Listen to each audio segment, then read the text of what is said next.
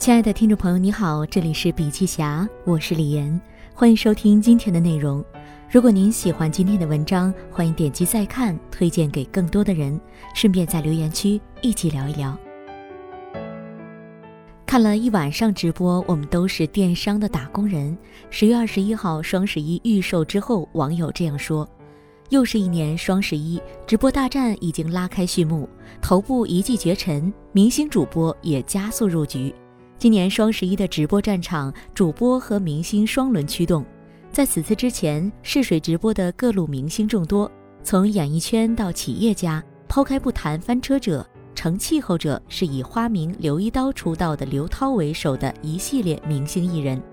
业绩次之也相对不错的是《甄嬛传》罗永浩。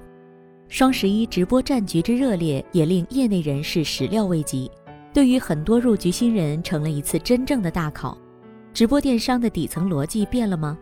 双十一进入第十二个年头，李佳琦们除了买它还是买它。明星直播第一的刘涛再次单刀直入，还能刀刀见血玩出新意吗？直播电商二点零从野蛮生长到结盟时代，二零一八、二零一九年可谓直播电商野蛮生长的红利期，但现在已经进入了资源结盟、寻求创新的平台期。直播电商一点零，野蛮生长的网红导购，风口之上，李佳琦、薇娅们在对的时间做了这件事儿，然后坚持下来，成为了职业性、专业度最高的线上导购。虽然李佳琦、薇娅也可以说是网红，但他们本质上跟上一波张大奕为代表的网红相比，更是优秀的导购。上周的双十一预售，第一、二名没有悬念，雪梨、陈杰分列三四。后面这两位事实上也是导购属性，只是在双寡头之下，量级还是有一定差距。除了头部，还存在大量长尾的导购主播，他们的共性是拥有稳定的人设和内容能力，不断输出较为专业的商品内容，帮助消费者选购。所以，大量直播电商主播其实是线上导购的职业化、常态化。红利期之后，长尾主播就成为了一种新式职业。跟一般的打工者没有区别。直播电商二点零合纵连横的平台明星，初期流量红利期才能成长出大流量的网红主播，专业建议和人设内容形成闭环。但是除了双寡头，长尾的博主难以望其项背，对销售的转化和品牌的加持作用都相对小很多。这种情况下，很多自带流量的明星纷纷下海。但短期来看，他们的问题很明显：对于商品的专业性低，控场能力弱，还要吃老本吸引流量，抱着赚一票是一票的心态，出现很多翻车。消费者不是韭菜，品牌方也不会交第二次智商税。只有达成长期的合作，明星的流量和信用背书能真正为消费者带来实惠，才能为品牌引流。通常平台和明星的合作是将明星的流量直接收割，转化为利润，是一加一等于一。而刘涛和聚划算的合作收获了一加一大于二的成绩，开启了直播电商的新时代。刘一刀从双十一预售就正面入局，在明星中野心不小。简单看一下刘一刀的过往成绩：第一场直播累计观看人数超两千一百万，碾压同一时期的李佳琦。四小时带货交易总额高达一点四八亿，六幺八期间下单金额超二点一二亿，直播总曝光超十亿，直播间观看人数破一千三百万。九九划算夜聚划算首创晚会加直播带货的模式，晚会收视率五九成百分之一点零七，成为全网收视排名晚间节目第一。刘涛、景甜、李好三大直播间超过一亿人次观看。聚划算百亿补贴六六盛典，刘涛直播下单总额二点二亿，平均新客占比百分之九十。带货期间产生了一百二十九个百万爆款，九个千万爆款，比如云鲸拖地机器人五分钟卖出五千万，直接让这个新国货品牌成为全世界最快登陆超级品牌日的品牌。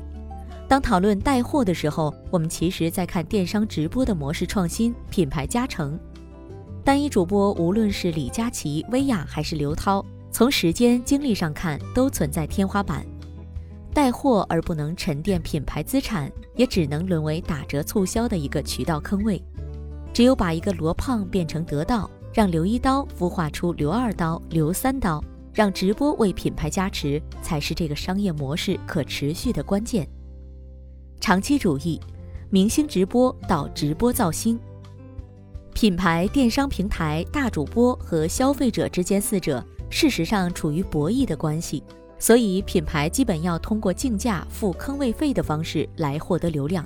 大主播起到一定程度的监督和信用背书的作用，当然也不一定保证百分之百不翻车。之所以划分出直播电商二点零时代，就是这四者博弈的状态不同，是消耗还是生产效率更高，是收割一波算一波，还是让直播成为更有效的新消费方式，能不能进一步的推动 C to M？甚至是加持新品牌，刘一刀加聚划算的模式之所以值得分析，甚至对其他同类电商平台形成借鉴，在于两个底层原则的不同：长期主义、创新迭代。刘涛成为聚划算首席优选官，借助平台的运营能力、用户标签，才能更好的选品，链接消费者和产品，赋能品牌，也才能用自己的人格魅力带来流量。与品牌和平台形成可持续的闭环，长期为大众消费者服务。没有长期主义的思维，就会受到翻车、假货等等的困扰。即便价格再好，流量再大，也是杀鸡取卵。同时，过去由于直播带货缺乏对消费者的理解和洞察，经常出现主播、用户和产品三方错配的情况，这也是许多明星带货失败的原因之一。今年，聚划算通过和阿里妈妈合作。建立直播间高质优选人群包，助力品牌实现蓄水爆发营销的全周期运营，帮助品牌沉淀专属人群，从拉新选品到后续投放，实现人货场三方面的升级，形成集产品、数据、内容全域打通的生态系统，助力数字化运营的提升。聚划算利用平台属性构建了直播电商人货场的数据闭环。刘一刀链接粉丝，不断拉新促活，在平台上，刘涛完成了从明星到 IP 的重塑，平台也形成了流量活化、赋能品牌的良性生态。首先，更精准的选品，聚划算开始围绕刘涛、刘一刀的 IP，形成市场大数据中产品趋势洞察，挑选出能够与之共振的产品，内部经过小二提报、直播团队筛选后，才会给到优选官刘涛。比如前面提到的拖地机器人云鲸的成功，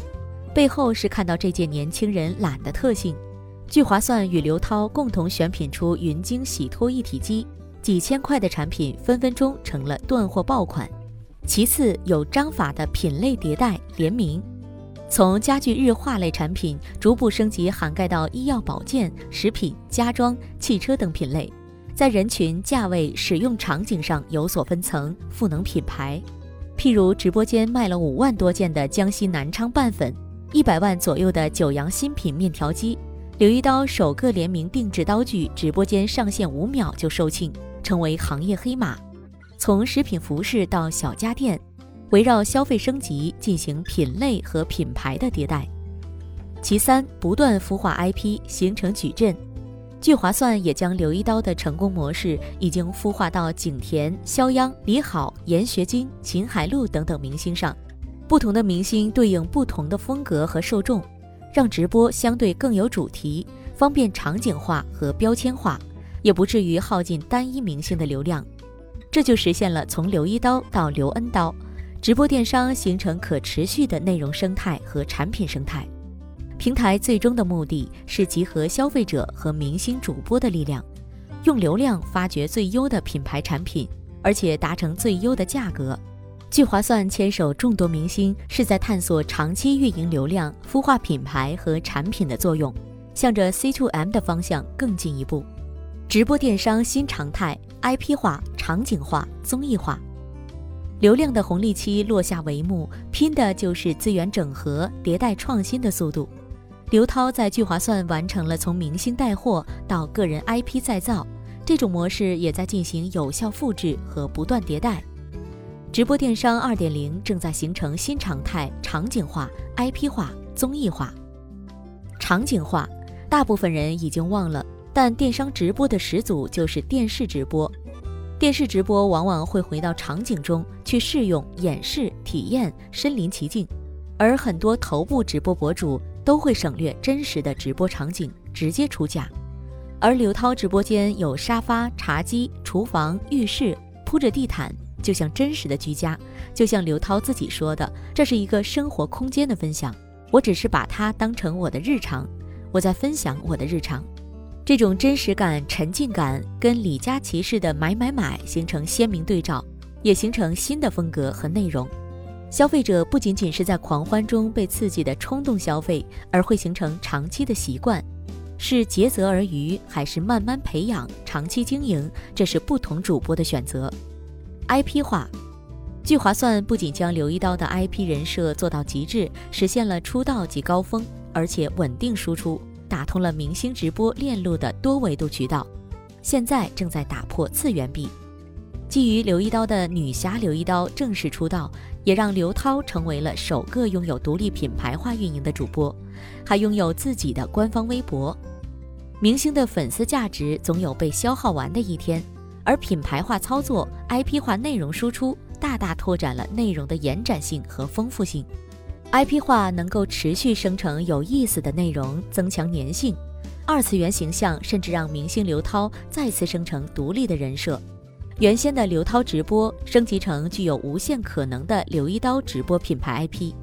这次双十一，刘一刀又升级为刘一刀。这种双十一加强版的玩法，正是 IP 延伸出的可能性。始终创新，始终迭代，而不仅仅是提高音量。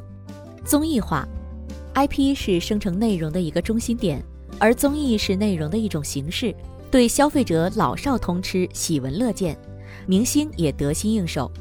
刘一刀的直播间每期有不同的主题内容策划，加入了综艺的元素，增色粉丝不少。刘敏涛作为飞行嘉宾时，正值敏涛姐红色高跟鞋的表情包上热搜。聚划算借势策划，两个刘姐坐在直播间摇晃着红酒杯的片段再次出圈大火。除了刘敏涛、刘涛加于飞鸿也美出圈，成为直播电商界的名场面之一。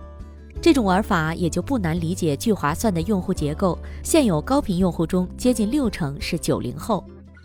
消费新文化，直播电商不止带货。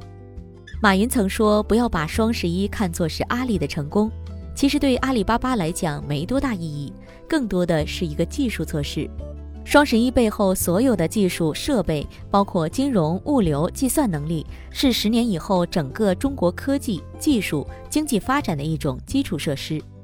同理，我们也可以透过直播电商看本质，这种消费方式正在塑造新的消费文化，重构新的生产方式。如果说直播间里的李佳琦、薇娅急速推进了全民消费主义，血脉喷张的剁手，刘一刀加聚划算就是持续稳定的输出，结合大众娱乐，向着更高效的 C to M 进发。双十一临近，节日的氛围已经席卷而来，李佳琦让人倍感压力，身处在物质爆炸的消费主义洪流之中，被裹挟着前进。温柔刘一刀是否能带来新的可能性？消费最终成为一种文化，娱乐为表皮，数据为内核，而最终导向的就是更高效的生产方式。物质大爆炸时代需要的是品牌和升级，消费者需要更高效的触达品牌。直播电商可以帮助更多优秀的新品牌、好产品进入人心。好了，今天的内容分享就到这里，感谢收听，我们下次见。